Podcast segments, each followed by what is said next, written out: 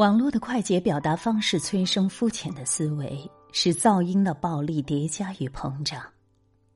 在一个人的艺术创作中去理解他的本体，一本书、一首歌曲、一幅画、一帧照片、一部电影，这些作品由本性的源头出发而创造，不只受限于头脑中的思维和偏见，是可以凭靠文字爱上一个陌生人的。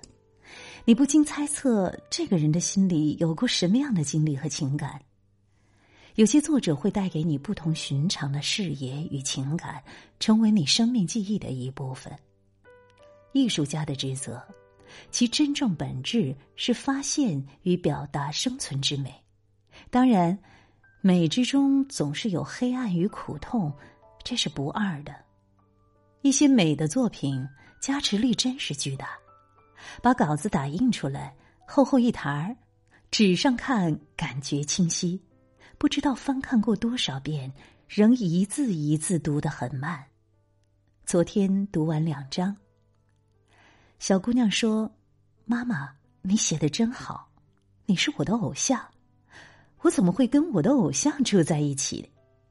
我说：“那你为何有时还让你的偶像生气啊？”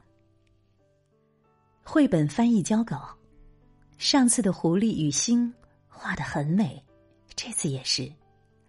句子少而简单，重要的是对它的解读，被里面简易而深刻的道理打动。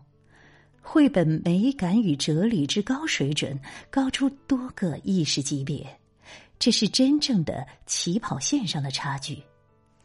不知有哪些山或村庄，地处幽静，或有雨水。树木繁茂，且人不算多，适合小住。